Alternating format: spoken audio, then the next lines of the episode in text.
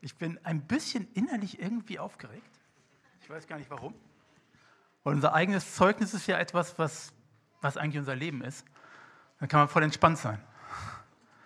Und vor allem, wenn man weiß, dass es ein Zeugnis ist, dass Gott viel gemacht hat. Und warum weiß ich das? Weil ich weiß, wo ich herkomme, wo ich früher gestanden habe. Ich bin nicht christlich aufgewachsen. Und äh, Gott hat mich erst mit 32 zum Glauben gerufen zu sich. Und vorher habe ich das Leben in der Welt genossen, weil ich meinte, das wäre das wär's Richtige. Und habe das getan, was man so tut. Viel gefeiert und ich habe eine Gruppe von Freunden gehabt, mit denen ich viel unternommen habe, über viele Jahre viel zu viel gefeiert, viel zu viel Alkohol konsumiert, viel zu viele Dinge, von denen ich heute weiß, das war nicht gut. Und deshalb weiß ich heute, was ich an Gott habe. Und was es heißt, echt Frieden im Herzen zu haben. Und ich reflektiere natürlich auch über das, was ich so über die letzten Jahre immer wieder meinte, was, wie ich groß geworden bin und so.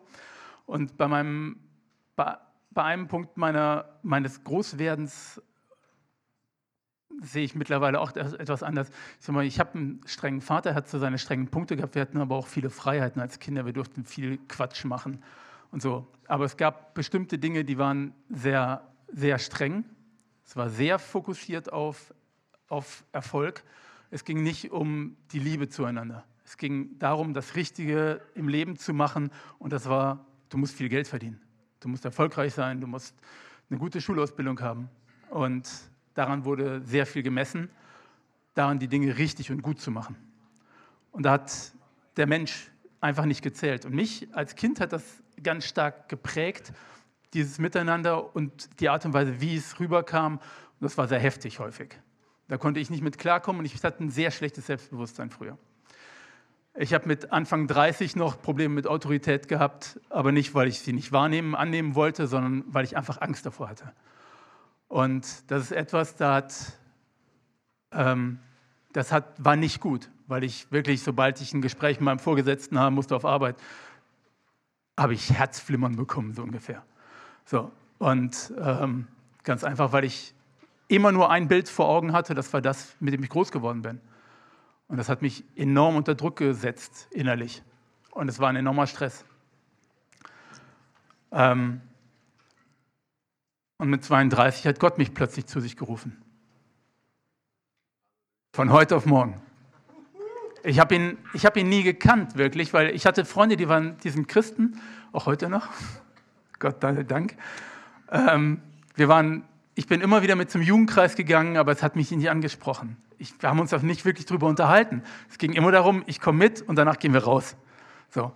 Und irgendwann war das mit Jugendkreis rum und wir sind nur noch rausgegangen. Und das hat gar kein, war gar kein Thema mehr. Nur wenn ich so samstags abends beim Freund übernachtet habe, sonntags morgens hieß es, hey, wer abends feiern kann, der kann auch morgens in den Gottesdienst gehen. So, und dann bin ich mit in den Gottesdienst gegangen. Die Sonntage, die ich da war. Aber da hat man dann halt in, mit gehangen und äh, im Prinzip darauf gehofft, dass man nach Hause kommt, um sich auszuruhen.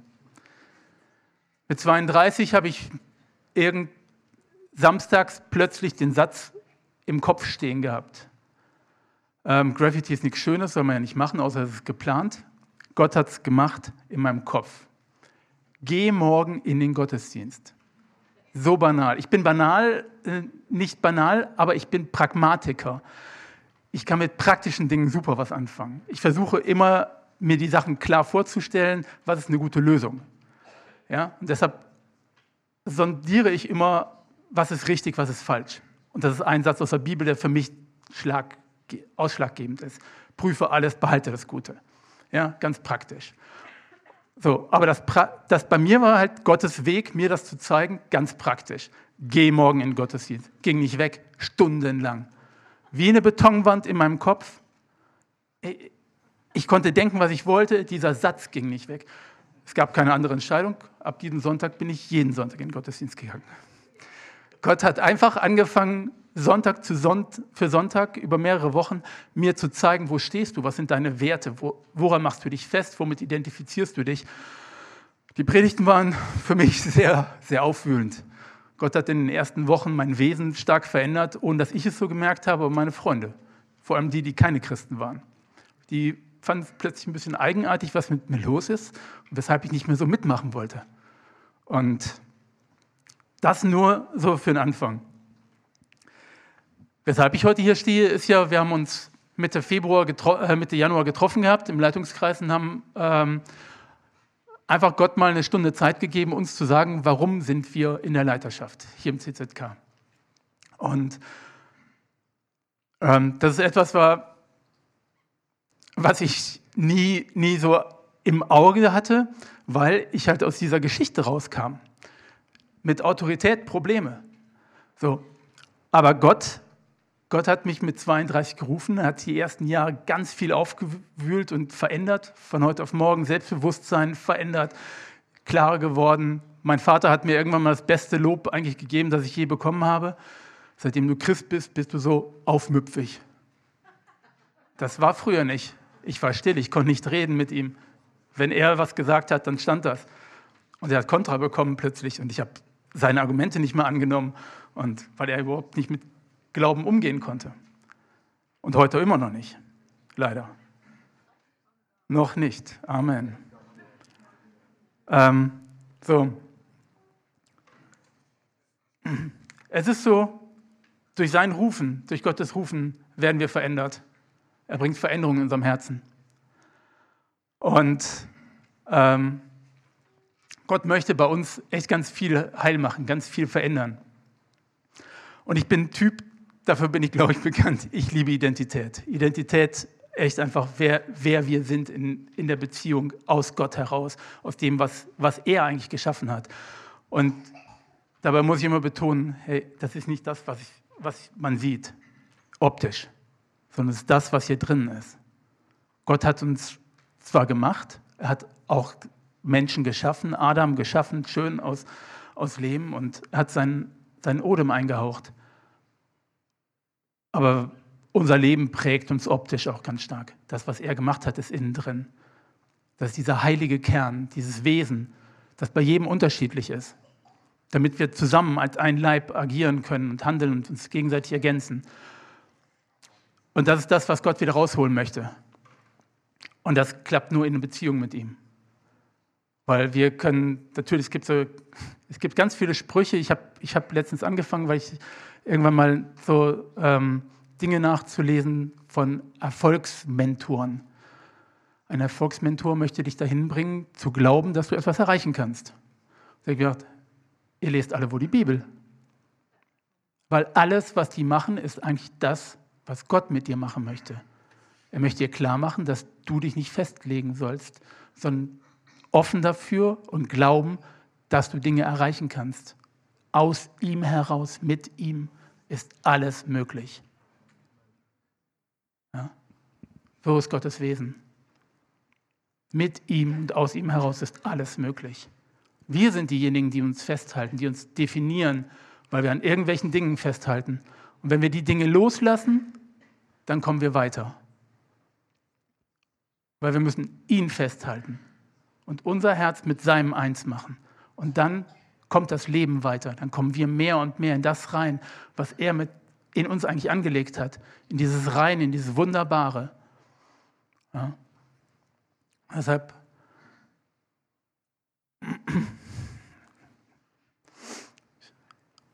und um das Biblische auch ein bisschen festzumachen, möchte ich eben aus Epheser 3,16 lesen.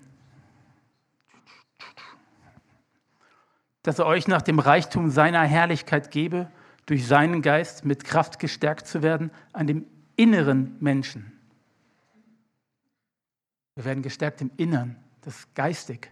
Da möchte Gott die Dinge stärken und möchte uns wieder zurückbringen und ganz viel wieder herbringen nach dem Reichtum seiner Herrlichkeit, die wir nicht ermessen können.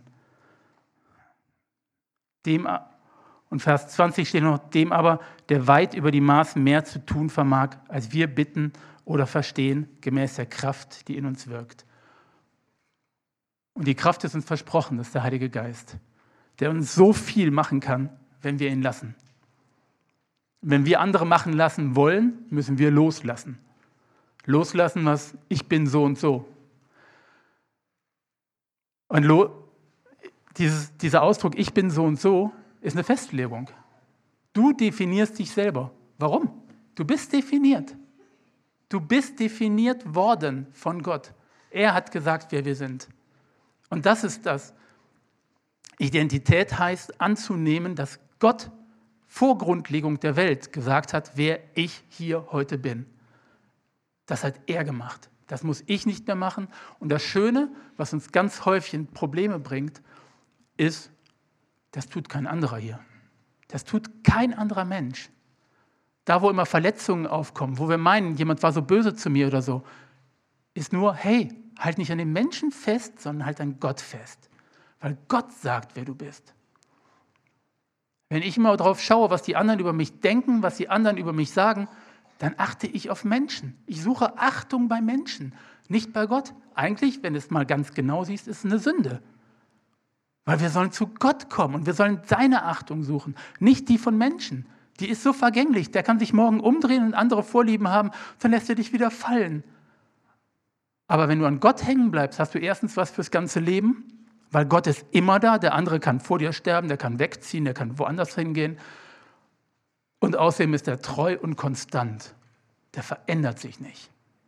Ja? Und er hat dich gemacht. Und deshalb ist es so wichtig, an Gott festzuhalten und auf ihn den Fokus zu richten, weil wenn du das tust, weißt du, wo du hingehörst und du findest Stück für Stück wieder in die, dieses heile und herrliche, heilige rein in der Beziehung mit ihm. Und das ist das, was ich einfach über die Jahre gelernt habe. Die ersten Jahre bin ich immer wieder in den Gottesdienst gegangen. Mein, mein, mein Christsein hat im ZK nicht angefangen, sondern in der FEG. Und ähm, das war aber nur anderthalb Jahre ungefähr. Dann bin ich hier nach Karlsruhe gekommen und bin tatsächlich direkt mit meiner Frau ins CZK gekommen. So, und ich fand einfach das Schwarzbrot von Uwe so gut. Hi Uwe. Und das hat uns auch nie losgelassen. Ja, es war immer mal wieder, wollen wir mal woanders gucken? Weil ich, nee, eigentlich woanders kriegst du nicht so klar die, das Wort gepredigt. So. Und wir haben ganz viel im, im Gottesdienst gestanden und haben Gott immer wieder gebeten, gib uns mehr, gib uns mehr. Du sagst auch, du hast mehr für uns. Und da kam und kam nichts, über Jahre und Jahre. Es hat sich immer mehr verändert im Menschen. Ne? Je mehr du mit Gott Verbindung hast, umso mehr verändert er in dir. Aber irgendwie, du, du denkst mir, Gott, Gott kommt irgendwann und denkt, hey, komm, jetzt gehen wir da lang. Ja, da habe ich einen neuen Weg für dich, aber kam irgendwie nicht. Tatsächlich Veränderung hat Gott erst gebracht, als ich, das war so 2016 als ich angefangen habe, wieder mehr aktiv nach ihm zu schauen. Und zwar einfach mein Herz weiter zu öffnen. Und ähm, 2016 haben wir unser Bad saniert, im, da wo wir gewohnt haben. Ich musste viel, verlässt mich nicht das Thema, äh, Schutt hin und her schleppen und ähm, habe dabei eine Entzündung im Knie bekommen, Schleimbeutelentzündung. So, ganz kurz, hat sich mehrmals entzündet, wurde mehrmals vom Arzt äh, in Ordnung gebracht, bis er wurde dick. Dann hat sich aber was innen drin richtig entzündet, weil Keime reingekommen sind. War nicht gut, kriegst du halt so leicht nicht wieder raus. Ähm, musste mit Antibiotikum behandelt werden, fünf Tage oder sechs Tage im Krankenhaus gewesen, sah dann wieder gut aus. Aber in der Zeit hatte ich Zeit. Ich hatte Ruhe. Gott bringt nicht die schlechten Dinge, aber er nutzt die Möglichkeiten. Und das ist so toll bei Gott. Ja. Weil wenn du ihm die Möglichkeit lässt, und da auch wieder, wo steht unser Herz? Sind, glauben wir, dass Gott gut ist? Oder glauben wir, dass Gott schlechte Dinge bringen kann? Und wenn uns was Schlechtes passiert, dass Gott das gebracht hat? Ich glaube das nicht. Ich glaube, wir öffnen die Türe mit unserer Herzenshaltung, mit unserem Verhalten, dass wir Dinge möglich machen. Gott lässt sie zu. Aber dein Herz kann auch dafür sorgen, dass Gott gute Dinge in der Situation tut. Für mich war der Aufenthalt im Krankenhaus gut. Und das war zum Glück nicht der einzige, ähm, weil ich war nur sechs Tage da, hatte Zeit zu lesen, zu beten, Lobpreis zu hören. Und ich hatte für mich tatsächlich, ich lese nicht sehr viel, aber ich hatte gute Lektüre. Ich habe mir in dieser Zeit Azusa Street durchgelesen und ähm, dann war ich ein paar Tage wieder zu Hause, was besser geworden. Ich soll es ruhig halten, kühlen. Ich bin auch keiner, der ewig still sitzt. Ähm, von daher war das leider nicht von Dauer. Sprich, nach fünf Tagen war das Knie wieder knatschrot, wieder dick. Und ähm, wir sind ins Krankenhaus, Sprechstunde, einen besseren Arzt gehabt, der hat gesagt, ja, gibt es eigentlich nur eine anständige Lösung, das heißt aufschneiden, Schleimbeutel rausholen, sauber machen und das Ganze wieder ordentlich heilen lassen. Ah, okay. Ja gut. Gott, ist das deine Lösung? Irgendwie hatten wir Frieden drüber. Also, nächsten Tag ins Krankenhaus. Ähm, und da war Gott besonders gut.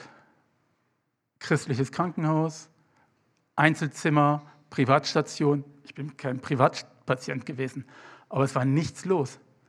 Am Ende des Flurs niemand vorbeigekommen, wirklich. Ich hatte die ganze Zeit, zwölf Tage in diesem Krankenhaus, ein Einzelzimmer für mich. Und es ist nur die Krankenschwester zwischendurch vorbeigekommen und zweimal Uwe. und ich hatte echt Frieden.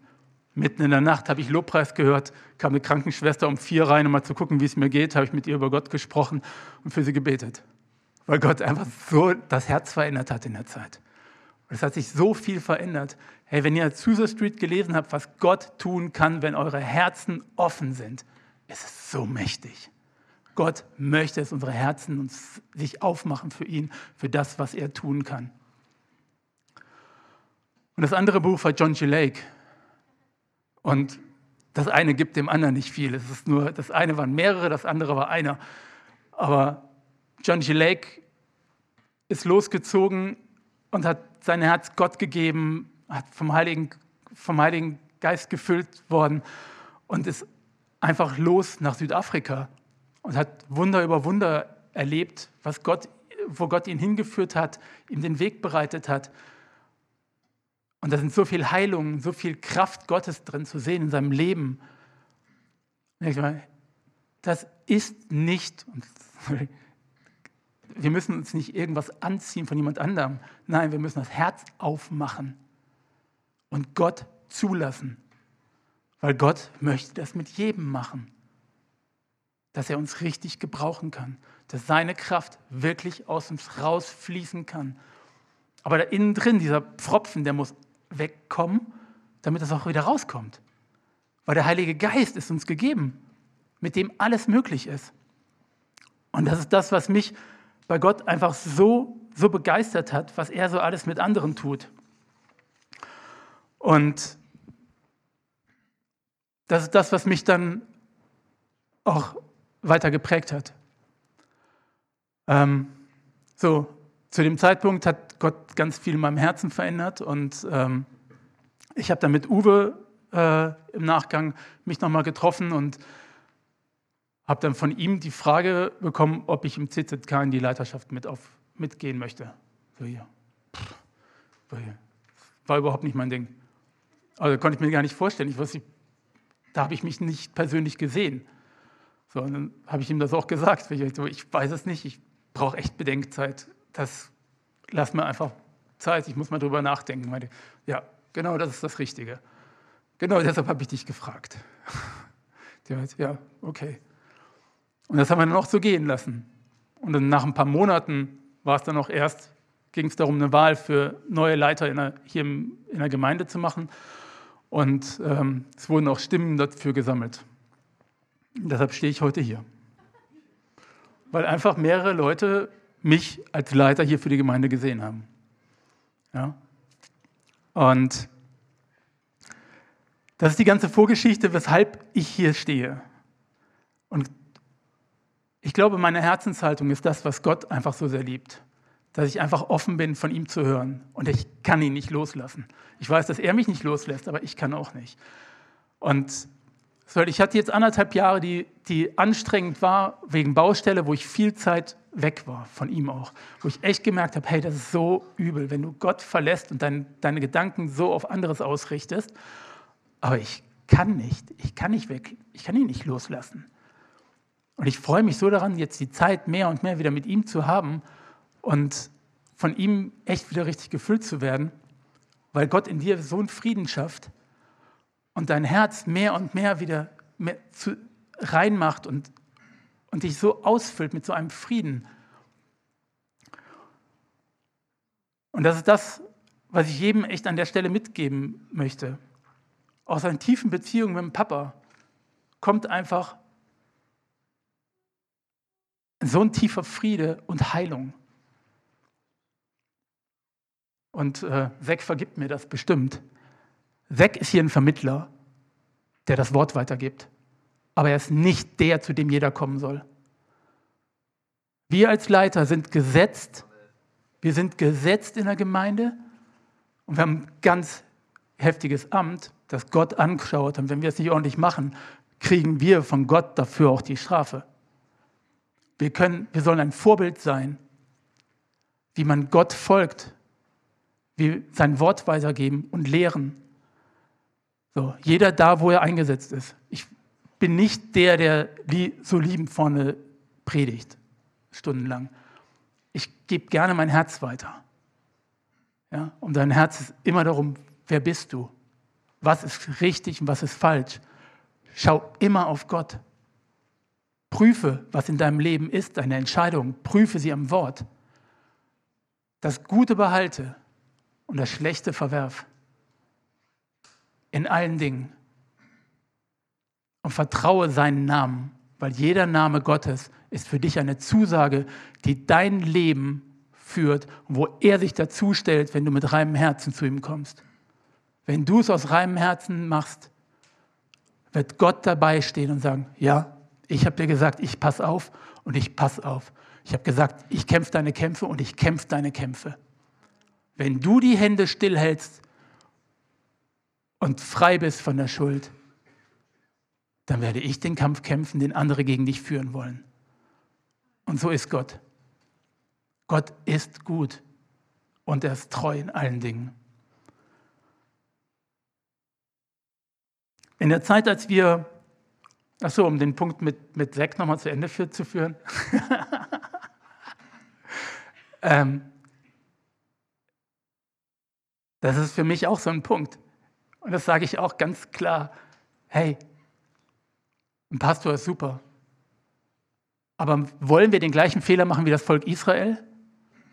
Wollen wir am Berg stehen und einen Mann hochschicken, wo Gott gesagt hat, ihr sollt alle zu mir kommen?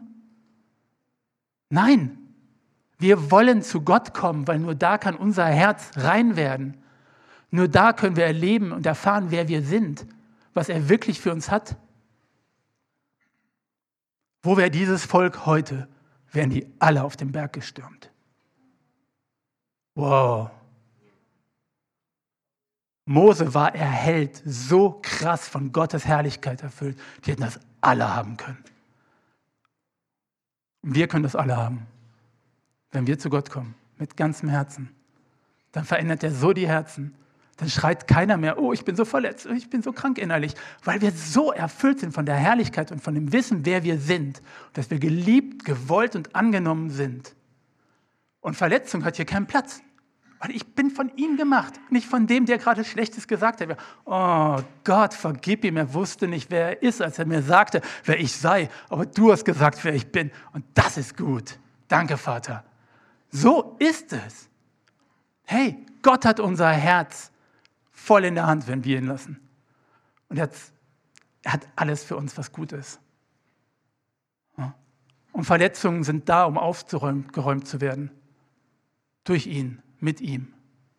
Und da kommt Heilung rein, in allen Dingen. Aber wir müssen entscheiden, mit ihm zu gehen. So. Und all das, was Gott mir gesagt hat in dieser Stunde, ist im Prinzip das, was ich euch jetzt sage, auch wenn ich hier nicht mehr drauf schaue. Ähm, weil ich stehe voll für die Wahrheit. Ich liebe Gottes Wahrheit. Ich liebe sein Wort. Ich liebe Identität zu erzählen davon, wer wir wirklich sein sollen. Gott sagt es in seinem Wort. Wir sind geliebte Kinder. Er hat seinen Sohn geschickt, um uns aus der Sünde rauszuziehen, zu Brüdern und Schwestern zu machen. Kinder Gottes. Er hat gute Gedanken über uns. Zahlreich, so zahlreich wie die Sandkörner am Meeresstrand. Was für ein Gedanke. Wie kann man daran zweifeln, dass Gott was Gutes für uns hat? Bei all den Gedanken, die er gut über uns hat. Und das musst du dir immer wieder bewusst machen, was Gott für dich bereithält, wie er über dich denkt. Zweifel nicht an Gott. Der kennt die Anzahl deiner Haare. Warum? Weil er Bock hat zu zählen. Nein, weil du ihm wichtig bist. Weil du ihm wichtig bist und er kann's. Und das ist nicht, weil Gott uns braucht. Gott braucht uns nicht. Der ist allmächtig, der ist gesetzt vor Schaffung dieser Welt. Der braucht uns nicht. Es ist seine Entscheidung, uns zu lieben.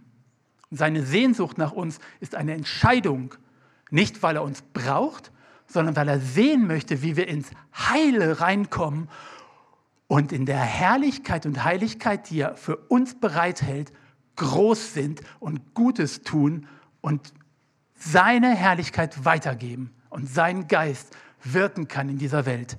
Und das geht nur in Beziehung mit ihm. Leute, Gott hat so viel mehr für uns. So viel mehr, wenn wir bereit sind, uns voll auf ihn einzulassen. So viel mehr. Und das ist im Prinzip, was ich zu sagen habe. Weshalb stehe ich hier heute? Genau das ist mein Herz. Ob ich in der Küche bin oder beim Essen mich mit jemandem unterhalte, ist es genau das, was ich immer wieder weitergebe. Egal wer, wo jemand mit Schmerzen im Innern steht, wenn ich zu Gott finde und ihn suche, werde ich heil. So. Und was heißt Vollmacht dabei? Das ist ein ganz wichtiger Punkt. Mir ist Vollmacht in, in, in, durch Gott gegeben, den Heiligen Geist, der in mir ist. Wenn ich nicht glaube, dass das die Wahrheit ist, wird das nicht in meinem Leben passieren. Vollmacht heißt, die Dinge im Glauben auszusprechen und dazu zu stehen. Und ich bin total voll und ganz davon überzeugt, wenn du glaubst, dass Gottes Wort die Wahrheit ist und das im Glauben aussprichst und daran festhältst, wirst du heil. Weil das ist seine Zusage. Und er ist treu in allen Dingen. Da, wo wir die Tür aufmachen für den Feind, kommt der Feind rein, weil er nicht möchte, dass wir diese Autorität leben. Das ist nämlich sein Ende. Aber es ist eine klare Entscheidung zu sagen, ja, du bist der einzig wahre Gott. Und in allen Dingen halte ich an dir fest. Und ich glaube jedem deiner Worte, weil wenn du nicht jedes Glaub Wort hier glaubst, kannst du die Bibel zuklappen und wegtun. Und dann kannst du ganz einfach weiterleben in der Welt. Das ist meine Aussage immer, wenn ich Diskussionen über, ist das noch heute gültig, ist das nicht mehr so gültig? Doch, jedes Wort ist gültig da drin. In Gottes Wort.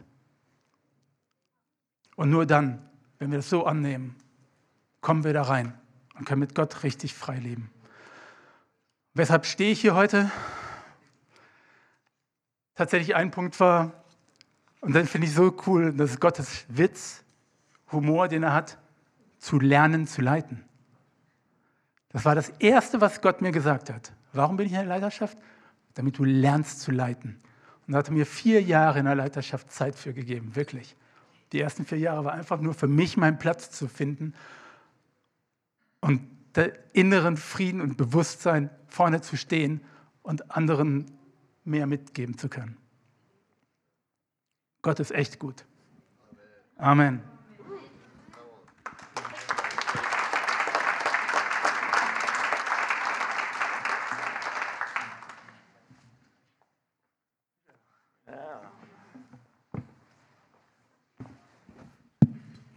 Könnt ihr noch? Ich hatte zum Christ gesagt, er kann so lang machen, wie er will. Super. Halleluja. Ich freue mich. Ich freue mich tatsächlich, dass ich mein Zeugnis erzählen darf, weil ich weiß, wenn ich mein Zeugnis erzähle, geht es mir danach immer besser als vorher. Ich weiß nicht, ob ihr das auch schon erlebt habt. Ich hoffe schon. Müsst ihr mal ausprobieren, wenn ihr das noch nicht gemacht habt. Zeugnis erzählen ist immer gut. Okay, wie lange habe ich noch Zeit? Ungefähr so lange wie Chris, gell? Wunderbar. Dann fange ich mal ganz vorne an. Ich bin am 11.03.89 geboren. Ein Spaß. Aber eine der ersten Sachen, die mir, die mir eingefallen ist, wo ich, wo ich als Kind, sage ich mal, mit Gott erlebt habe, wo ich mich erinnere, wie Gott zu mir geredet hat. Also es muss nach meinem 13. Geburtstag gewesen sein, weil ich war schon konfirmiert, weil ich hatte einen Konfirmationsspruch. Und da war das so, dass meine Mutter mir verboten hat, mit Feuer zu spielen. Und ähm, dann habe ich das gemacht. mit meinem Kumpel im Keller, wo viel Holz rumliegt, weil mein Papa ist ja Schreiner und daneben ist, glaube ich, auch irgendwo der Öltank. Und ähm, ist aber nichts passiert, ging alles gut. Aber ich hatte voll das schlechte Gewissen, weil meine Mama hat es mir ja verboten gehabt. Und ich wusste, ich muss das jetzt bekennen, auch wenn sie gesagt hat, sie bohrt dann ein Loch in mein Aquarium, was natürlich Quatsch ist. Äh, ja, es war eine leere Drohung, aber ich wusste, sie wird nicht glücklich sein und es ist einfach doof. Und dann hatte ich mich hatte ich aber meinen Konfirmationsspruch, den ich mir übrigens selber rausgesucht habe und der Pfarrer gesagt hat, es wäre zu lang, man darf nur einen oder einen halben Vers nehmen, aber ich habe darauf bestanden, dass ähm, ich zwei Verse habe. Und da habe ich mich daran erinnert und da steht Hebräer, Kapitel 10, 38 und 39. Ich meine, ich hatte beide Verse, bin mir nicht mehr ganz sicher. Der Gerechte aber wird aus Glauben leben, doch wenn er feige zurückweicht, so wird meine Seele kein Wohlgefallen an ihm haben ist der erste Vers. Ja, da habe ich mich daran erinnert, okay, ich muss jetzt bekennen, ich habe aber, ich traue mich eigentlich nicht, okay, aber wenn ich feige zurückweiche, da hat Gott keinen Gefallen dran. Und dann Vers 39, wir aber gehören nicht zu denen, die feige zurückweichen zum Verderben, sondern zu denen, die glauben zur Errettung der Seele. Und dann habe ich es meiner Mama bekannt, weil mich das ermutigt hat, das wirklich zu machen, weil ich nicht zu denen gehören will, die zurückweichen, sondern zu denen, die nach vorne gehen. Das war eine meiner ersten Erinnerungen, so wo, ja, wo ich das so irgendwie erlebt habe. Meine Eltern haben mir immer von Jesus erzählt. Wir waren ähm, in der Landeskirche und in der landeskirchlichen Gemeinschaft, falls ihr das, euch das was sagt. Ich habe so Kinderstunde Jungschar und das alles so äh, durchlaufen, wurde dann eben konfirmiert, war dann irgendwann in einem Jugendkreis und war dann da irgendwann hauptsächlich wegen meinen Freunden und wegen den Mädels. Hatte dann irgendwann da auch eine Freundin. Als ich so 17 war, war das dann, ich habe in der Zeit auch Kampfsport angefangen und äh, gemacht und das war so mein, voll mein Ding. Also ich habe viel trainiert und hatte halt meine Freundin und das war im Prinzip so mein Leben, würde ich mal sagen. Also das Wichtigste so für mich.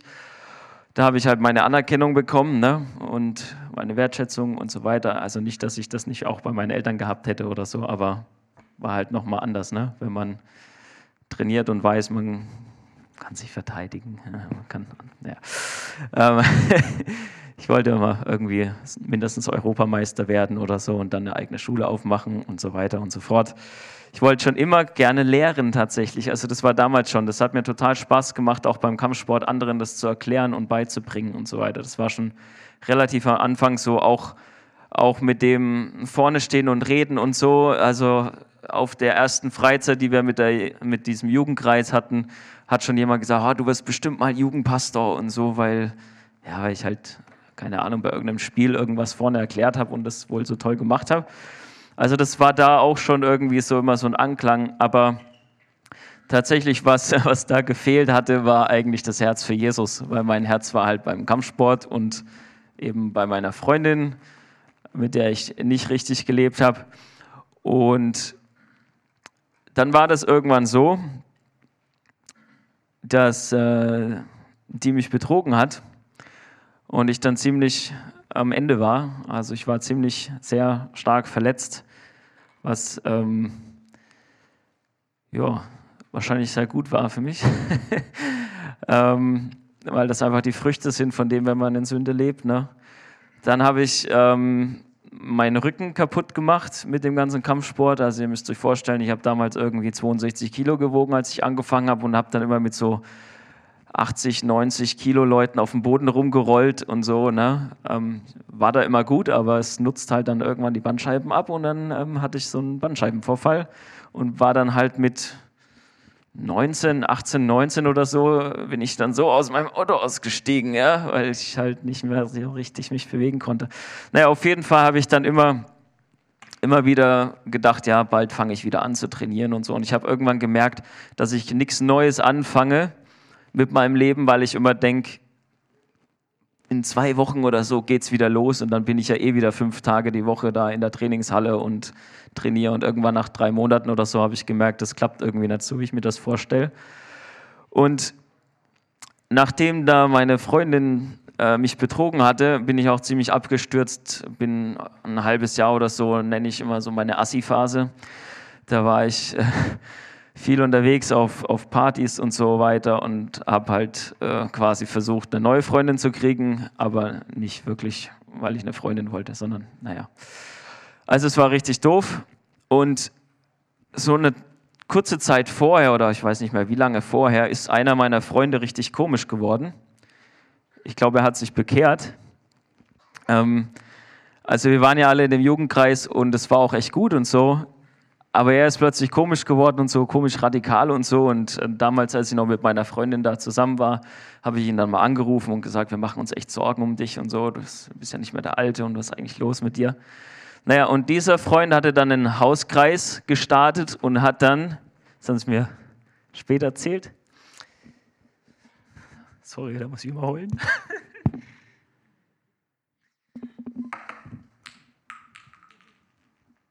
für die Auszeit. nee, das geht mir echt nah. Ähm ja, die haben für mich gebetet, ne, wo ich diese Assi-Zeit hatte. Und irgendwie ist mir dann halt klar geworden, dass ich mein Leben ändern muss. Und bin bei denen dann angef habe angefangen, eben auch in den Hauskreis zu kommen. Und das war richtig gut. Und dann habe ich irgendwann angefangen, ähm, war dann auf so einer Konferenz, eine christliche Konferenz, da hat jemand Cello gespielt und da habe ich gemerkt, ich würde jetzt nicht Cello anfangen zu lernen, weil ich eben immer denke, ich gehe zurück in mein altes Leben mit dem Kampfsport und so. Und dann habe ich gemerkt, das geht gar nicht. Und dann habe ich, habe damals in der Bank gearbeitet, bin immer nachmittags, abends dann nach Hause gekommen, war noch in der Garage mein Auto reingefahren, da habe ich gebetet und habe Gott gefragt, was hast du eigentlich vor mit meinem Leben? Und das war so das erste Mal, wo ich diese Stimme sag ich mal so, diese, ein Gedanke in meinem Kopf, der nicht von mir ist, gehört habe. Ja? Und dieser Gedanke war immer Jungschar. Und ich habe mir gedacht, was will ich denn mit einer Jungschar? Ich will keine Jungschar machen oder was, was soll das? Aber immer wenn ich Gott gefragt habe, was hast du eigentlich vor? Was ist dein Plan? kam dieses Jungschar. Und dann habe ich irgendwann gesagt, okay Gott, wenn das von dir ist, dann schick mir eine E-Mail, ruf mich an oder schick mir jemanden, der direkt mich drauf anspricht. Und man muss dazu sagen, wir haben in dieser Zeit, ich war in einer Liebenzeller Gemeinschaft, Gemeinde, und da kam ein neuer Prediger und der hatte mich eine Weile vorher gefragt, und wie ist eigentlich deine Beziehung mit Jesus? Und ich habe gesagt, ehrlich gesagt, gibt es die gerade nicht. Und dann kommt der Typ ein paar Monate später oder so, an dem Freitag, nachdem ich gebetet habe, schickt mir jemanden, der mich direkt darauf anspricht, kommt am Freitag, wo ich in den Jugendkreis komme, auf mich zu, sagt, Michael, wie lange musst du Freitag eigentlich immer arbeiten? Und dann wusste ich, jetzt fragt er mich. Und er hat nicht nach einer Jungschar gefragt, aber er hat gesagt, er will einen Teenagerkreis starten und ob ich das ähm, mir vorstellen kann zu machen. Und dann habe ich gesagt, ich denke mal drüber nach und wusste, aber Gott hat zu mir geredet. Das war richtig klar für mich, absolut klar. Und dann habe ich zugesagt und es war dann drei Monate später, wo ich das äh, starten sollte. Und ich habe dann so ein, so ein Buch gehabt, das hieß E-Mail von Gott, da waren immer so Andachten drin, also da war dann die E-Mail quasi, ne? fällt mir jetzt gerade auf. Da war dann die E-Mail, ja. Danke, Herr, ist mir bis heute nicht aufgefallen, dass ich auch eine E-Mail gekriegt habe. Abgefahren, wirklich. Naja, da stand irgendwie was über, über das Gebot, du sollst den Namen Gottes nicht missbrauchen. Und dann war das so die Auslegung quasi, wenn ich falsche Dinge über Gott sage, missbrauche ich seinen Namen. Und ich habe mir gedacht, ach du meine Güte, ich soll in drei Monaten Teenagern von Gott erzählen, ich habe keine Ahnung. ich muss jetzt ganz schnell lernen, wer Gott ist. ja. Und ich habe angefangen, Bibel zu lesen, wirklich, und Gott zu suchen, wer zu beten. So. Und bevor ich überhaupt diese drei Monate, bevor der Teenagerkreis angefangen hat, war ich so voll, dass ich im Jugendkreis gepredigt habe.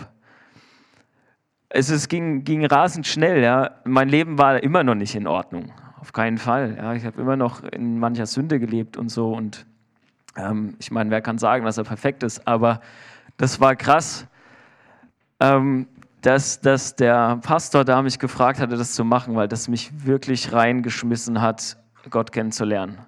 Ja. Und dann habe ich gemerkt, ich fange auch in der Bank an, meine Arbeitskollegin ähm, mit Bibelstellen voll zu texten. Da ging es dann um äh, Unterordnung von Frau und so, aber ist ja egal. Äh, ja.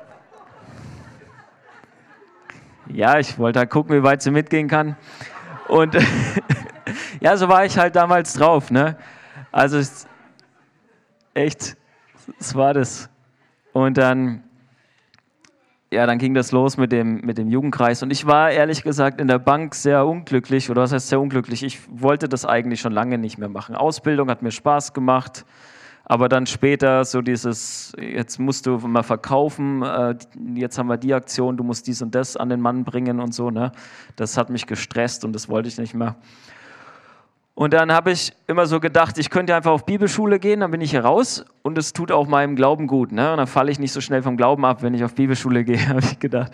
Das war noch bevor dieses Erlebnis kam, dass Gott zu mir geredet hat. Ja? Da hatte ich solche Gedanken, ja, ich könnte ja da hingehen, dann falle ich nicht so leicht vom Glauben ab. Meine Eltern finden es bestimmt auch gut und es wäre eine gute Ausrede quasi, um die Bank zu verlassen. Habe ich aber nicht gemacht, weil ich dachte, ja, das ist voll geheuchelt. Ich liebe Jesus gar nicht so, warum soll ich auf Bibelschule gehen? Nachdem er zu mir geredet hat und ich dann angefangen habe mit diesem Jugendkreis und so, habe ich gedacht, okay, jetzt kann ich es ja machen. Jetzt habe ich ja das Herz wie Jesus, jetzt kann ich auch auf Bibelschule gehen und raus aus der Bank und, und Theologie studieren. Also ich wollte dann ja nicht nur drei Monate weg, sondern ich wollte ja wirklich raus. Also musste ich vier Jahre irgendwo hin und studieren, ja. Ähm, dann habe ich mich da beworben irgendwie in, in Marburg an einer privaten Hochschule und musste da aber noch Abitur nachholen. Das habe ich dann gemacht und habe halt in diesem Jahr ungefähr habe ich ähm, diese Jung diesen, diesen Teenagerkreis geleitet. Und das war echt cool und es war auch cool zu sehen, wie Gott mich damals schon versorgt hat. Also als ich aus der Bank raus bin, habe ich gedacht, wie soll das eigentlich alles funktionieren? Jetzt habe ich so viel Geld, was ich verdiene und so, dann gehe ich da raus und dann kriege ich noch so ein bisschen ähm, BAföG und so und und dann später auf dem, im Studium, da musste ich, glaube 2400 Euro im Semester bezahlen. Ja, also ist jetzt auch nicht wenig, ähm, weil es eine Privatschule war. Aber der hat, hat mich immer versorgt. Ja, dann bin ich dort, dorthin, nach Marburg. Und in Marburg sind auch noch wichtige Dinge passiert. Da war es dann so, ich bin in eine Gemeinde gekommen, äh, Christustreff hieß das oder heißt das. Und da haben die immer sogenannte Kammabende gemacht. Ja, wo im Prinzip, es war kurz Lobpreis, vielleicht hat noch jemand ein bisschen, es hat jemand noch erklärt, was jetzt gleich passiert, was wir machen. Dann wurden alle Stühle weggeräumt, dann standen die Leute da, haben die Hände aufgemacht, haben gesagt, komm, Heiliger Geist. Und dann sind Sachen passiert. Und ich fand es total schräg und hatte eigentlich auch eher Angst davor und fand es ganz komisch. Und gleichzeitig hatte ich aber auch irgendwie Hunger danach und wollte irgendwie mehr von Gott. Und bin dann irgendwann mal zu, zu einem Leiter dorthin und habe gesagt, hey, bete mal für mich. Und der hat dann für mich gebetet und er hat dann in Sprachen gebetet. Das hatte ich vorher noch nie erlebt, dass das jemand gemacht hat oder für mich. Und ich habe richtig gemerkt, wie der Heilige Geist so auf mich, durch mich, wie auch immer kommt, wie meine Knie weich werden und, und wirklich was passiert. Und ich dachte, boah, krass, was ist denn jetzt los? Und ich wollte das gern immer wieder erleben und bin da immer wieder hin und habe für mich beten lassen und war schon so ein bisschen fast süchtig, ja. Hab dann auch, ich glaube, in der Zeit auf YouTube ähm, so Leute gesehen wie Tom Fischer und Todd White und so, die dann rausgehen auf die Straße für Leute beten, die werden geheilt und so. Und in der Gemeinde im Christustreff war immer einer, der hatte eigentlich jeden Sonntag ist er aufgestanden und gesagt, ich habe den Eindruck, hier ist jemand mit dem und dem bitte nach dem Gottesdienst komm zu mir, ich will für dich beten, dass du geheilt wirst. ja, der hatte so einen Heilungsdienst da. Und ich habe mir, boah, cool, das will ich, da mache ich mit. Und dann bin ich zu dem, irgendwann habe gesagt, hey, du, kann ich dein Jünger sein? So, ja. Und der hat gesagt, ja klar, komm nächsten Sonntag, bist du dabei, kannst du lernen, guckst du zu und so.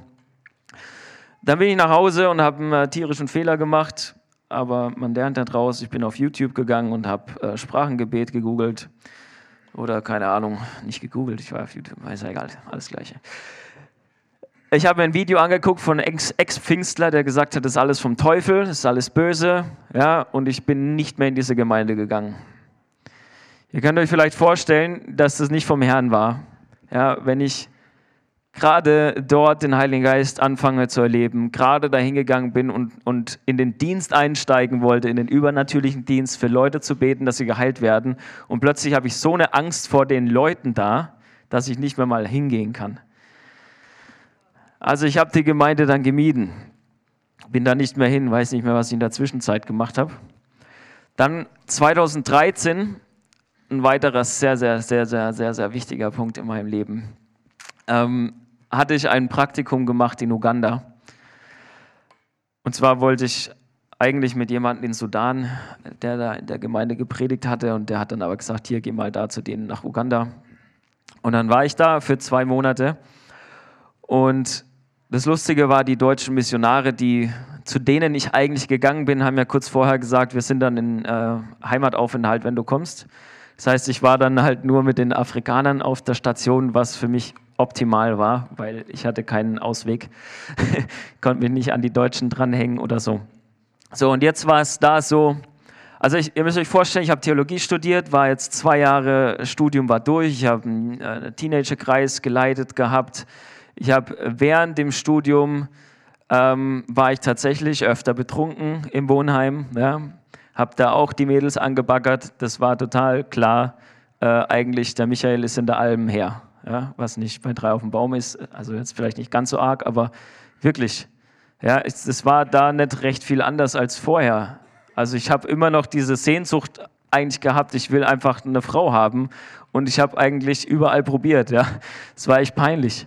Und dann war ich auch noch oft betrunken da und dann hatte ich mit Selbstbefriedigung, ich war nicht frei davon. Ja. Und dann komme ich nach Afrika, nach Uganda und wir gehen auf Einsätze in die Dörfer. Wir nehmen einen großen Truck, packen da Wasser drauf und Matratzen und fahren in irgendwelche Dörfer, schlafen da in Gemeinden, Schulen oder wie auch immer unter Moskitonetz und mir wird gesagt, ja, wenn wir da in die Dörfer fahren und so, ja, da sind da Hexen, die wollen uns verfluchen und so. Und der Missionar, der mir das empfohlen hatte, dahin zu gehen, der hatte mir eine Sache gesagt. Der hat gesagt, ja, wenn du im Busch bist und in Sünde lebst, dann hat dich der Teufel. So viel zur Ehrfurcht und so, ne? Also ich hatte einfach Angst vor dem Teufel wahrscheinlich und vor den Hexen, die mich da verfluchen wollen, aber es war sehr hilfreich, muss ich sagen. Ja? Also es hat mir geholfen. ja. Und das andere, was mir geholfen war, war tatsächlich eigentlich, dass die Leute gesagt haben, wer ich wirklich bin. Auch wenn ich es nicht gesehen habe. Ich war dort und wir sind da reingefahren in die Dörfer und die haben gesagt, Michael, great evangelist, man of God.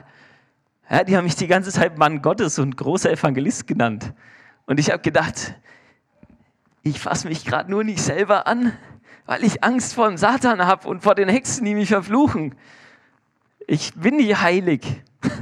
Ich kämpfe immer noch mit diesem Scheiß. Ja? Ich war da nicht frei. Und die nennen mich großer Man of God und so. Und dann, und dann war so, ja, okay, now Michael is leading us in worship. Und ich so, hä? wie geht das denn? Du kannst doch nicht einfach sagen, ich mache das. Ich weiß überhaupt nicht, wie das geht. Okay, Michael, you're gonna preach now. Und ich so, hä? Ich bin Deutscher. Du musst mir das vorher sagen, dass ich das in zwei Wochen machen muss. Und nicht beim zweiten Missionstrip hat der Leiter am Anfang gesagt, okay, Guys, also Leute, ich sage euch jetzt, ihr müsst euch vorbereiten Ab jetzt müsst ihr vorbereitet sein. ja, dann wisst ihr, ihr müsst bereit sein. Also es war echt abgefahren. Ja. Und dann an dem einen Abend, ah, das war, ich könnte da so viele Stories erzählen. Ihr müsst euch vorstellen, wir fahren in so ein Dorf rein. Ja? Alles ist am Anfang, oh, das war so schlimm. Also die ersten paar Wochen war ich, ja, war ich ja nur da, einfach auf der Station mit den Kindern und so. Die waren so liebevoll, die, ach, diese Kinder, so awesome. Die haben gebetet, da im Kreis. So eine Zehnjährige hat es geleitet und dann fängt sie plötzlich an zu beten. Oh Gott, vergib denen, die gerade ihre Augen aufmachen beim Beten, die wissen nicht, was sie tun. So. Und ich war der, ja? weil ich habe die alle beobachtet, wie die beten, weil ich so interessiert war, was geht hier eigentlich ab. Das ist so witzig. Naja, und dann fahren wir in dieses Dorf rein, ja? Wir fahren in diese Dörfer und es ist ja anders evangelisieren, als wir das machen, ja? Die, die zeigen den Film, okay? Aber es war nicht der Jesus-Film, sondern der Film hieß entweder Highway to Hell oder Witches. Also es ist ganz komisch, ja? Dann ist da so ein Nee, Highway to the Grave, so hieß er. Da ging es darum, dass so ein Hexenzirkel immer die Pastoren versucht zu verführen und viele fallen drauf rein, die sterben dann immer. Und dann am Schluss gibt es aber den Pastor, der kommt rein, da kommt dann so diese, diese Witch, kommt da zu ihm ins Büro, so sexy angezogen und will ihn so betören und er so, Oh, you filthy, deceptive spirit, I blind you in the name of Jesus. Und dann fällt die so um und macht so und ja, und und wir haben diese, diese Hexendinger angeguckt, wo natürlich am Schluss der Man of God die alle platt macht. Ja? Und für mich war das ja völlig gruselig und komisch. Und dann stehe ich da draußen, die Story muss ich einfach erzählen, ja. Ganz am Anfang, ja. Vorher wollten die mich schon ein paar Mal ausrauben in Kampala, wo ich einfach so war. Aber dann jetzt da in diesem Dorf, alles dunkel, ich stehe allein in dieser schwarzen Menge. Neben, da läuft der Hexenfilm, ja. Neben mir steht so ein großer Mann schaut so runter und sagt, I love you. Und ich so, äh, why? I wanna live with you. Und dann, also ich will mit dir wohnen, ja, dann, dann fällt mir auf, er hat an einer Hand so einen Gummihandschuh an. Also ohne Witz, ja, ist kein, ist ja, das ist einfach eine abgefahrene. Ja, ich bin nur so am Beten, Herr, bitte, bitte äh, schick den Ronny her, äh, das war einer vom Team, bitte, äh, ich will hier nicht mehr alleine stehen. Dann kommt er irgendwann, habe ich mich ein bisschen sicherer gefühlt, ja. Nächste Situation, Film vorbei. Michael, come over here. You need to pray for people. Und ich komme so, what's, what's the issue? They have a demon. Und so, ah.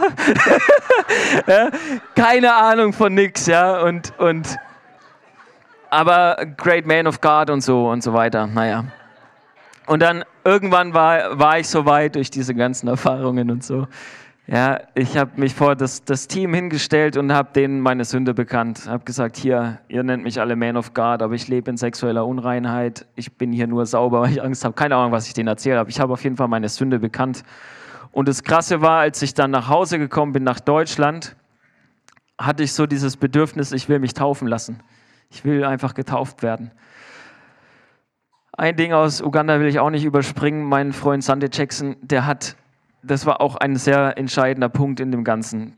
Ich habe mit ihm geredet, der hat mir einfach sein Zeugnis erzählt und hat erzählt, wie er einmal auf so einem Trip halt von Haus zu Haus gegangen ist mit, mit einer Frau. Die sind halt zu zweit da gegangen, um, um halt Leuten von Jesus zu erzählen. Und kam dann an ein Haus, nicht aus Pfefferkuchen, aber die Frau hat gemeint, ja, äh, setzt euch schon mal, ich komme gleich wieder ähm, ich würde gern zuhören. Ja, und dann dachten sie, okay, die will was von Jesus hören. Kurz drauf kamen sie mit ein paar Männern, die hatten Stöcke und er wurde verprügelt und ähm, zur Polizeistation gebracht und in der Zelle ähm, wollten sie ihn reinstecken. Und dann war das so krass, er hat gesagt, als sie ihn da in die Zelle äh, reinstecken wollten, so, er, er, ist so völlig plötzlich so kühn geworden, hat er gesagt. Und er hat gemeint, hier ist nass, hier schlafe ich nicht, ihr müsst hier erst putzen. Und dann haben die geputzt. dann hat er gesagt, nee, aber auf der Pritsche schlafe ich nicht, ich will meine Matratze aus dem Truck, holt mir die. Und dann haben die die gebracht. Dann hat er mitgekriegt, dass der Pastor, sein Pastor auch eingesperrt ist. Dann hat er gesagt, hier, ich will mit dem in mein Zimmer. Dann sind sie zusammen in einem Zimmer gewesen, haben Lobpreis gemacht, nächsten Tag wurden sie wieder freigelassen. Aber der Punkt war eigentlich, der, der Polizist hat ihn gefragt, wer bist du überhaupt und was willst du hier? Und er hat gesagt, ich bin ein Evangelist und ich bin hier, weil Gott mich gesandt hat. Und diese Aussage, als er mir das erzählt hat, das hat so reingehauen bei mir, ja. weil ich gemerkt habe, das ist das, was ich auch will. Ich will wissen, wer ich bin und ich will wissen, dass ich genau da bin, wo Gott mich haben will. Das ist mein Ziel. Ja, meine Identität habe ich ja irgendwie die ganze Zeit gesucht, ja, in unterschiedlichen Dingen. Ich wollte wissen, wer ich bin und ich wollte wissen, dass ich genau da bin, wo, wo Gott mich haben will. Als ich zurückgekommen bin, wollte ich mich taufen lassen, weil ich ja nicht mehr in diese eine Gemeinde gegangen bin, weil die da in Sprachen gebetet haben, bin ich dann in eine andere Gemeinde, wo sie noch mehr in Sprachen gebetet haben und auch taufen. Da wollte ich mich eigentlich taufen lassen, der Pastor wollte mich aber nur taufen, wenn ich zwei Seiten unterschreibe mit äh, quasi Gemeindemitgliedschaft. Das wollte ich nicht. Also bin ich dann im nächsten Praktikum gewesen, ein Jahr später, wo ich äh, predigen sollte oder auch gepredigt habe. Also ich war quasi der Prediger auf so einem Jugendcamp und dann hat der äh, Pastor dort gesagt, ja, auf dem Camp taufen wir dann zusammen, Michael. Und ich so, im Moment, ich. Und äh, genau, da kam dann das. Und zwischendurch, was auch sehr wichtig war, ein Freund von mir, der mit mir studiert hat, äh, hat mich eingeladen zu einer Konferenz mit Andrew Womack. Da hatte ich so ein, so ein Gefühl, das war ich saß da, ich war sehr skeptisch, ja, weil das ist ja auch so ein Charismatiker und so. ja, auch wenn er immer sagt, ja, ihr denkt vielleicht, ich bin kein Charismatiker, weil ich hier nicht rumschreie und spucke. Aber, aber ich spreche auch in Sprachen und ihr müsst auch alle in Sprachen sprechen. Und ich war da sehr, sehr skeptisch, ja, wie ich da hingekommen bin. Und der Typ steht einfach da mit seiner kleinen Bibel und zitiert die ganze Zeit aus der Bibel und erzählt und erzählt. Und ich sitze die ganze Zeit da und während der Marco Schulz übersetzt übrigens, ja, falls ihr den Marco Schulz kennt, ne, ähm, der hat damals übersetzt und während er übersetzt, hatte ich ja immer Zeit, in meiner Bibel nachzugucken, ob das stimmt, was der Andrew da sagt. Und ich hatte so viele Momente, wo ich dachte, nein, das steht da nicht. Und ich habe es aufgeschlagen und dachte, das steht da. Mann, das steht da. Immer wieder. Und dann irgendwann kam ich an den Punkt, wo ich mich gefühlt habe, wie der Kämmerer, der von Philippus alles erklärt kriegt. Am nächsten Tag fängt Andrew tatsächlich an mit Jesaja 53 und erklärt das Evangelium. Und ich denke so, hä? Ich habe das noch nie so gehört. Ich habe das noch nie so gecheckt. Was ist hier eigentlich los? Woher hatten der das alles? Und, und die Antwort war ja klar. Er hat gesagt, hey, ihr müsst alle den Heiligen Geist empfangen, ihr müsst in Sprachen beten. Ja? Und das, das war echt krass, vor allem weil er mir dann eigentlich ja auch erklärt hat, wie es, ist. Nämlich, ähm, er hat es selber dann auch gesagt, er hat so lange nicht in Sprachen gebetet, weil ihm gesagt wurde, das ist vom Teufel, obwohl er den Heiligen Geist empfangen hatte. Und man müsste das quasi einfach machen, wenn man den Heiligen Geist empfangen hat. Und daraufhin habe ich immer wieder gebetet, Herr, ich möchte das und habe angefangen und dann habe ich in Sprachen gebetet. Und am Anfang dachte ich so, keine Ahnung, ob ich das gerade selber finde oder nicht, aber die Früchte waren sehr gut. Ja, die Früchte waren wirklich gut. Wenn ich zurückgeguckt habe, wie sich mein Leben verändert hat und wie ich nach dieser Konferenz, es war auch spannend, er hat uns quasi aufs Wort Gottes verpflichtet. Er hat gesagt, wer will, es gab die Aufrufe, wer will sein Leben Jesus geben, aber es gab auch den Aufruf, wer will das Wort Gottes ernst nehmen. Ja, und ich habe gesagt, ich will das. Und ich war so, so die ganze Zeit im Wort danach. Das war, war echt sehr, sehr, sehr, sehr wichtig für mich. Naja, anyway, ich habe ja nicht mehr so lange Zeit. Wir sind ja noch beim Jahr 2014, glaube ich. es war auf jeden Fall richtig gut, was da passiert ist. Und vielleicht lasse ich die Geschichte mit der, mit der anderen Gemeinde weg. Also da musste ich dann später austreten und so. Anyway. Was, was passiert ist, ich habe ja immer noch, ich habe immer noch, ähm, ich habe immer noch äh, Theologie studiert. War dann irgendwann so weit, dass ich angefangen habe, meine Bachelorarbeit zu schreiben, habe dann beschlossen, ich mache die über Heilung in der Apostelgeschichte, habe dann also quasi meine Bachelorarbeit über Heilung in der Apostelgeschichte geschrieben. Und kurz bevor ich das angefangen habe, habe ich im Internet angefangen, diesen äh, Klatzkopf aus Dänemark anzugucken, wo ich am Anfang dachte, was ist denn das für einer, der kann kein richtiges Englisch und Last Reformation klingt total arrogant. Ja, wie das vielleicht manchen geht, wenn sie das lesen. Ich dachte, das ist ja voll arrogant, gucke ich mir nicht an. Und irgendwann habe ich angefangen, das zu gucken und habe gesehen, boah, krass, was geht da eigentlich ab? Ja, da werden Leute wirklich zur Buße geführt. Da werden Leute wirklich getauft, so wie ich mir das vorstelle. Ja, da werden Leute befreit von Dämonen. Ja, da passiert was. Und dann habe ich diese Videos gesehen, wo jemand sagt, ja, ich bin, ich bin äh, Masterstudent Theologie und ich wurde gerade von einem religiösen Geist befreit. Und ich dachte so, ich studiere Bachelor. ja, und, und das Ding war, ähm, ich bin sehr offen mit euch, ja. Ich war mit der Selbstbefriedigung, das war dieses Ding, wo ich so lange gekämpft habe und es war im Prinzip durch. Ja, Andrew hat mir das sehr geholfen durch, durch die Message, so seine, seine Botschaft von der, von der Gnade Gottes, dass ich nicht mehr weggelaufen bin von Gott, wenn ich einen Fehler gemacht habe, sondern ich bin direkt zu ihm. Ich bin immer wieder zu Gott zurückgekommen, sofort. Ich habe nicht angefangen, wenn, wenn ich einen Fehler gemacht habe, dass ich dann drei Tage irgendwo weggeblieben bin, weil ich mich nicht mehr zu Gott getraut habe, sondern ich bin direkt hin. Und so wurde ich freier und freier, bis dahin, dass es eigentlich tagsüber no problem war, ja. Aber dann ist es so gewesen, dass ich manchmal nachts wie ferngesteuert aufgewacht bin und Dinge getan habe, die ich gar nicht machen wollte.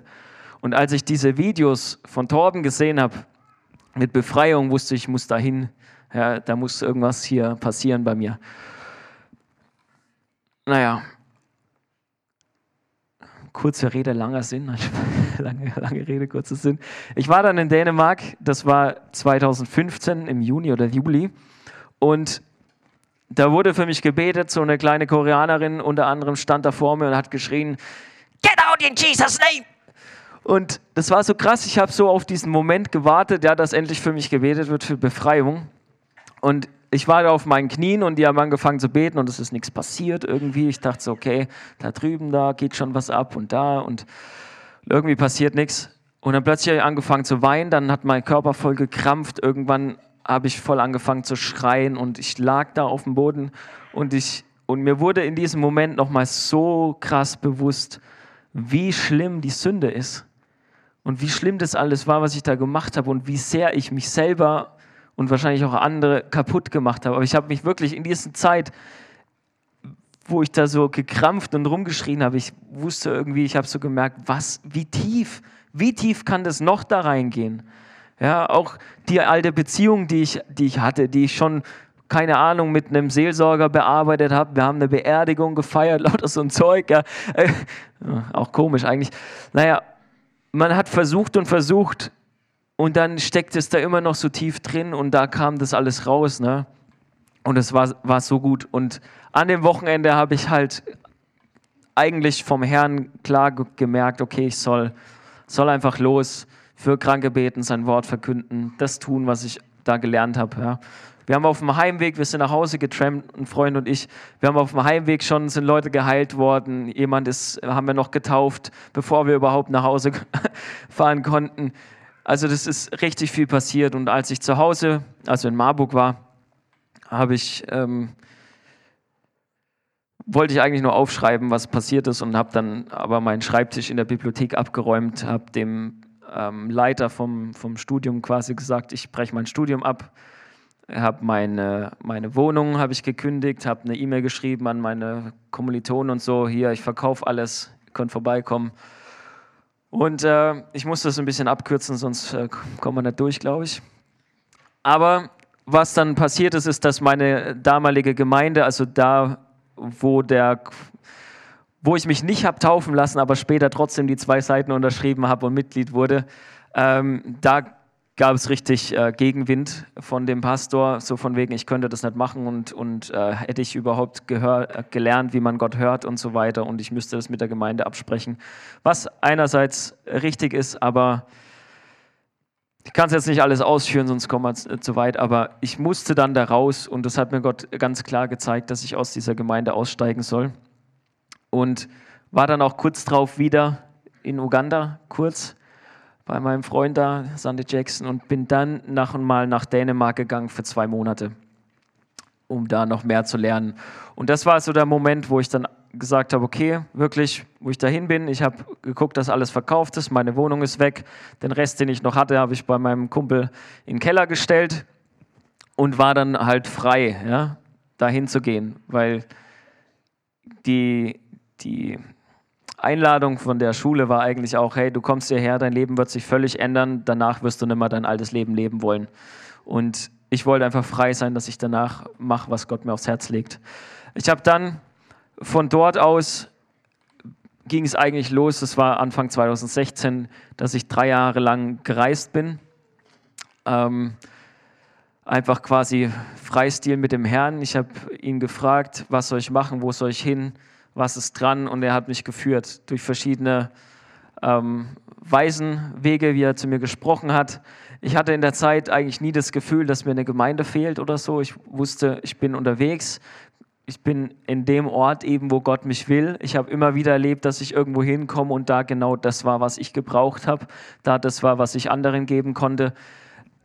Ich habe erlebt, wie Gott mich versorgt. Ich, ich hatte null Geld und zwei Wochen später fliege ich nach Indien und, das, und ich sitze im Flugzeug und das ist bezahlt und, und immer wieder solche Dinge. Ich habe erlebt, wie Menschen geheilt wurden an verschiedenen Orten. Ja. Ich bin so viel in diesen drei Jahren äh, rumgereist. Ja ohne Geld sozusagen. Also ich hatte, ja, Gott hat, hat das alles wunderbar gemacht. Ja. Das war echt cool. 2017, und jetzt kommt langsam die CCK-Zeit, ja, 2017 war ich zum ersten Mal hier. Hier. Und da haben wir ein sogenanntes Kickstart-Seminar gemacht. Das ist so ein Seminar, wo ich in Dänemark gemacht habe, wo ich meine Befreiung erlebt habe. Das war das, was wir eigentlich über die zwei Monate dort dann auch gelernt hatten äh, zu tun. Und äh, ich habe ja dort äh, Axel kennengelernt und Anina. Und ähm, Axel und Roman haben das dann, glaube ich, damals organisiert, dass wir hier so ein Seminar machen. Und so kam ich hierher. Während, während dieser Zeit, wo ich da war, ähm, ich weiß nicht mehr genau, wie das war, während dem Seminar oder wann anders, aber auf jeden Fall weiß ich noch hier ungefähr, ich glaube, der Uwe war auch dabei, wurde eine Person ausgeschickt, ausgesandt ins Gebetshaus. Und die standen alle so um sie rum, haben gebetet und sie quasi ausgesandt. Ja? Und ich habe in dem Moment so gedacht, boah, das ist irgendwie schön. ja, das ist irgendwie schön, wenn man weiß, da gibt es eine Gemeinde, die hinter einem steht, auch wenn man unterwegs ist. Und, und man wird wirklich ausgesandt und das sind Leute, die hinter einem stehen. Das habe ich bis dahin eigentlich nicht vermisst. Ich kann es ja auch nicht. ja? Aber in dem Moment dachte ich so, naja, wenn ich mich mal irgendwann wieder einer Gemeinde anschließen sollte, was ich da für sehr, sehr unrealistisch gehalten habe, weil ich Gemeinde eigentlich nicht so gut fand, dann vielleicht einer wie dieser. So, und dann in der folgenden Zeit, also das war 2017 bis 2019, bin ich eigentlich immer wieder hier gelandet. Es war wie so ein, so ein Hafen. Ja. Ich hatte einen in Marburg quasi bei meinem Freund, wo wo ich oft übernachtet habe, bei dem auch die Sachen im Keller standen. Und hier. Und dann ab und zu bei meinen Eltern natürlich auch. Aber das war so, okay, Marburg, Karlsruhe. Also da. Dann habe ich ganz oft bei, bei Roman und Anina übernachtet. Und es war so cool. Immer wenn ich gekommen bin, die haben sich so gefreut. Und es war so eine, so eine Liebe und so eine Freude. Ich musste nichts beweisen, ich musste nichts machen, ich musste nicht zeigen, dass ich irgendwas drauf habe, sondern ich konnte einfach da sein. Und ähm, ja, im Prinzip haben die sich um mich gekümmert. Ne? Während ersten Kickstart habe ich den Simon auch kennengelernt und den Zack, glaube ich, war auch schon in der Zeit. Da haben mich bestimmt drei Leute oder so angesprochen, ah, du musst unbedingt mal den Zack kennenlernen und so. Und und ich habe in der Zeit gefastet und dann wurde mir auch gesagt, ja, frag ihn doch, ob du bei ihm wohnen kannst in der Fastenzeit und, und bleib doch einfach zwei Wochen bei Sek und faste da und so. Und ich dachte, ich frage doch nicht jemanden, den ich nicht kenne, ob ich zwei Wochen bei ihm übernachten kann. Am Schluss ist der irgendwie komisch, was ja stimmt. Und ja, und wer weiß, wo ich da reingerate, ja, aber ich bin dann zu der Encounter-Gruppe gegangen in seinem Haus, ja weil ja alle gesagt haben, ich muss da den mal kennenlernen. Und dann war ich da und dann hat der Zack einfach mal direkt 15 Minuten oder so über mich prophezeit. Und ich habe mir das danach noch viele Male angehört. Und es war so ganz viel, was ich auch schon wusste im Prinzip, nochmal bestätigt. Und dann noch das Add-on, ja, dass ich meine Frau in zweieinhalb Jahren kennenlernen werde oder dass wir uns da, dass wir da heiraten oder so. Und naja, bei Zack habe ich dann irgendwie halt gemerkt, hey, äh, der hört Gott noch mal ein bisschen anders als ich. Was ist denn hier los? Und ich wurde neugierig und ich wollte lernen. Ne? Also habe ich irgendwann zu Zack gesagt, kann ich mal ab und zu äh, dich besuchen und wirklich mal ein paar Tage bei dir übernachten. Und so haben wir es dann auch gemacht und ich war einfach da und habe im Prinzip war ich mit ihm im Gebetsraum und er hat gebetet und ich saß da und habe geguckt, was er macht. und, und das war eine gute Zeit und ich habe gelernt. Ne? Und dann kam das äh, so, ich hatte irgendwie auch auf dem Herzen ähm, Berlin und Ostdeutschland und so weiter und irgendwann kam es immer mehr so in meinem Herzen, dass ich mal länger an einem Ort bleiben soll, um Jüngerschaft mehr voranzubringen. Also Leute länger zu begleiten, als halt nur eine Woche oder drei oder vier und nach drei Monaten das Land zu verlassen, sondern wirklich mal länger zu bleiben. Länger war damals in meinem Kopf sechs Monate. Also auch da war der Horizont noch nicht ganz so weit. Ja, und dann hatte ich mich mit, mit Zack irgendwann so Ende 2018 oder so, glaube ich, getroffen. Und da meinte er so, ich soll doch die Ortsgemeinde nicht vergessen, so in der Art. Und es wäre auch gut, wenn ich mal länger ein bisschen an einem Ort bleiben kann, weil jetzt kommt ja langsam so die Zeit, wo ich meine Frau kennenlernen werde. Und es wäre besser, wenn ich ne, irgendwo eingebunden bin und es ist auch einfacher, halt jemanden kennenzulernen. Es klang überzeugend. naja, Genau, ich hatte dann noch so mit dem Gedanken gespielt, ob ich nach Berlin gehe. Das hat sich dann aber bestätigt, halt, dass ich hierher kommen soll. Und dann bin ich so dann eigentlich 2019 hierher gekommen. Interessanterweise, Januar 2019, ihr wisst, was passiert ist. Januar 2019 sind äh, Simon und Zack quasi die Pastoren hier geworden und ich bin hier neu dazugekommen. Ich habe dann im, in Langensteinbach im Gebetshaus gewohnt, beim Günther. Wo ist denn der Günther? Ist der oben, oder? Ja, ähm, das war echt cool. Wir haben dann eine, eine, Weile gewohnt, Axel und ich. Axel, wenn du das siehst, ich liebe dich. So ein treuer Kerl, ja. Der hat damals gesagt: Hey, Michael, wenn du nach Berlin gehst, gehe ich mit dir nach Berlin. Wenn du nach Karlsruhe gehst, gehe ich mit dir nach Karlsruhe. Puh, so cool. So gut. Das war echt richtig schön. Und wir haben dann eine Weile zusammen gewohnt gehabt. Und ich bin dann, ich glaube, im Mai oder so, bin ich Mitglied tatsächlich hier geworden. Das war auch ein großes Ding, weil ich wollte nicht mehr Mitglied in der Gemeinde werden. Ich fand Mitgliedschaft falsch. Wenn ihr euch erinnern könnt, Sek hat ja auch gesagt, so Mitglied, ja, steht nicht in der Bibel. Er ist sein erster Gedanke. Ich habe dann das gleiche Buch gelesen wie er. Hat er mir ausgeliehen. Und, äh, und gerade durch, durch Zack und Simon ist da auch so viel Heilung passiert, dass ich das überhaupt annehmen konnte mich in der Gemeinde einzubringen oder mich da unterzuordnen, weil ich auch, auch wie Chris vorhin sagte, einfach Angst hatte davor, weil ich in der Gemeinde vorher einfach Sachen erlebt hatte, die ich nicht mehr erleben wollte. Ja. Und ich hatte ganz oft am Anfang zum Beispiel Angst, dass, dass wenn ich jetzt, keine Ahnung, einen Outreach mache oder für Befreiung bei jemandem bete oder keine Ahnung, dass dann Zack oder Simon kommt und sagt, hey, das war nicht in Ordnung, was du da machst. Das darfst du hier nicht. Und eigentlich war es immer genau andersrum. Ich wurde immer bestätigt und, wow, das ist voll gut. Und, und ich habe gemerkt, es wird einfach geguckt, wirklich, da ist ein Anliegen, was möchte Gott mit Michael und nicht, was möchten wir mit Michael. Wie können wir von ihm profitieren?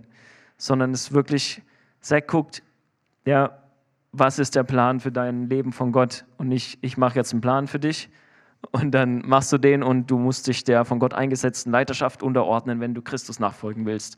Das war der Satz, den ich halt vorher gehört habe. Ja? Wenn du Jesus nachfolgen willst, musst du dem von Gott eingesetzten Leiter nachfolgen. Und ist so ein bisschen Wahrheit dran irgendwie, aber irgendwie auch nicht. ja? Und da war einfach der Unterschied, es wird geguckt, hey, was möchte Gott von dir? Und wir unterstützen dich da drin. Wir wollen, dass du den Weg Gottes gehst. Ja, und da ist sehr viel Heilung passiert. Dann bin ich Mitglied geworden.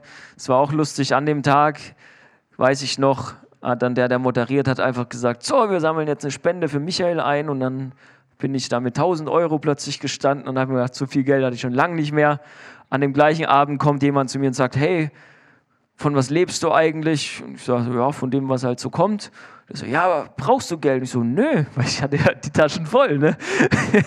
Und dann sagt er, ja, jetzt red mal nicht so drum rum und so, ich will dich sponsoren. Und dann hat der Mann halt gesagt, er will mich und auch den Axel ähm, monatlich unterstützen. Und ähm, so kam es dann, dass wir da ähm, ja, wirklich sehr gesegnet wurden. Ja, genau. Dann bin ich auch irgendwann, ich weiß nicht, wann das war, ins Leitungsteam aufgenommen worden. Ich weiß auch ehrlich gesagt nicht mehr genau, wie es dazu kam.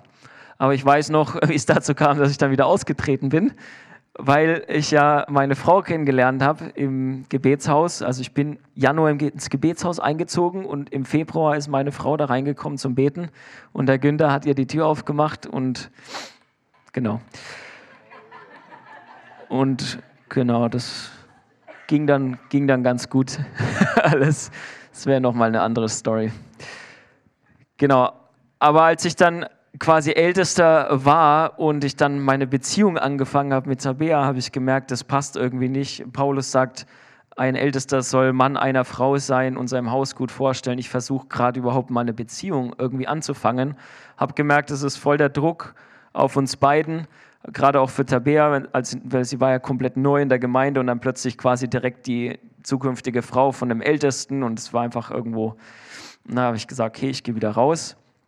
Und ja, jetzt haben wir eine erfolgreiche Beziehung aufgebaut, haben unseren Sohn, den Anton, und ähm, genau, als der dann kam, hat dann der, der Simon, glaube ich, gesagt, naja, jetzt ist doch hier der Anton da und so. Und dann hat Zack irgendwann gesagt, wann wirst du jetzt endlich Ältester? und ich gesagt, ja gut, dann mache ich es halt wieder. genau, und so bin ich wieder reingekommen und das ist sehr gut, glaube ich. Genau, was das war so die Story, wie ich, wie ich hierher gekommen bin, wie das alles passiert ist. Was hat Gott zu mir gesagt, als ich ihn gefragt habe? Vielleicht könnt ihr euch daran erinnern, dass Jochen gesagt hat, weil Gott ihn liebt. Mich liebt er auch. Tatsächlich, ich dachte erst so, ja, okay, als ich gebetet habe und den Satz quasi hatte, because I love you so much, nee, because I love you and I think you are so awesome. Ich gedacht, also ich, weil ich dich liebe und denke, du bist so großartig. gedacht, okay, das sage ich jetzt dann nicht, weil das ist ja irgendwie, keine Ahnung. Ich hatte oft das Problem oder habe das vielleicht immer noch, wenn ich Gott frage, was er mir sagen will und er sagt einfach, ich liebe dich, dann denke ich mir, ja, das denke ich mir jetzt gerade selber aus, weil ich es hören will. Aber eigentlich sagt das wirklich. Und als der Jochen das dann gesagt hat, wusste ich, okay, er hat es ja tatsächlich auch zu mir gesagt, ja, weil er mich liebt. Das ist total spannend. Ich bin in der Leidenschaft, weil Gott mich liebt. Also nicht, weil ich jetzt die und die Aufgaben habe und weil Gott das und das von mir verlangt und will, dass ich das und das tue, sondern in erster Linie, weil Gott mich liebt.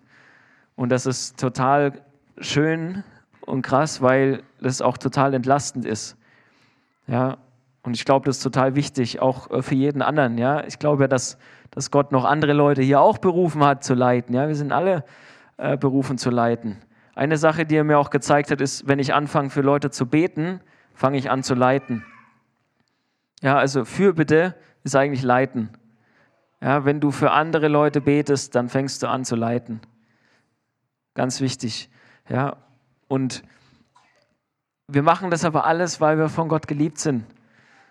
Wenn ich das mache, weil, weil ich denke, ich muss es machen, um mich zu beweisen, dann ist äh, Burnout vorprogrammiert, dann ist äh, alles vorprogrammiert, was schlecht ist. Ja, aber wir tun es aus der Liebe, die Gott für uns hat.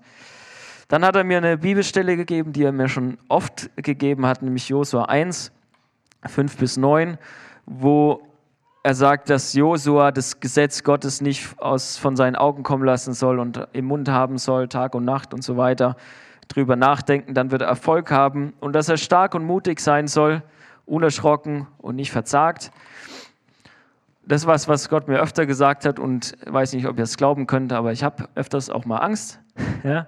Und manchmal, wenn mir bewusst wird, was Gott mit mir alles vorhat, dann bin ich da erschrocken und denke, oh, das kann ich ja gar nicht schaffen und so weiter. Und, und Gott sagt einfach, hey, sei mutig und stark und unerschrocken und forsche mein Wort Tag und Nacht und dann wird es alles klappen. Also das ist, das ist ein Punkt, den ich schon lange wusste. Jetzt habe ich aber in Vers 6 als ich eben Gott gefragt habe, warum ich in der Leitung bin, ist mir das in Vers 6 aufgefallen, denn du sollst diesem Volk das Land als Erbe austeilen. Also Gott hat mich in die Leitungsposition gebracht, weil er mich liebt und weil ich ein Erbe austeilen soll. Ich soll Menschen in ihre Berufung führen.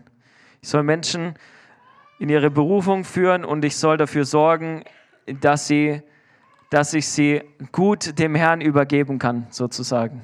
Ja, wie Paulus auch sagt an anderer Stelle, dass er halt, er kämpft darum, dass er die Leute gut übergeben kann, wenn, wenn Gott kommt,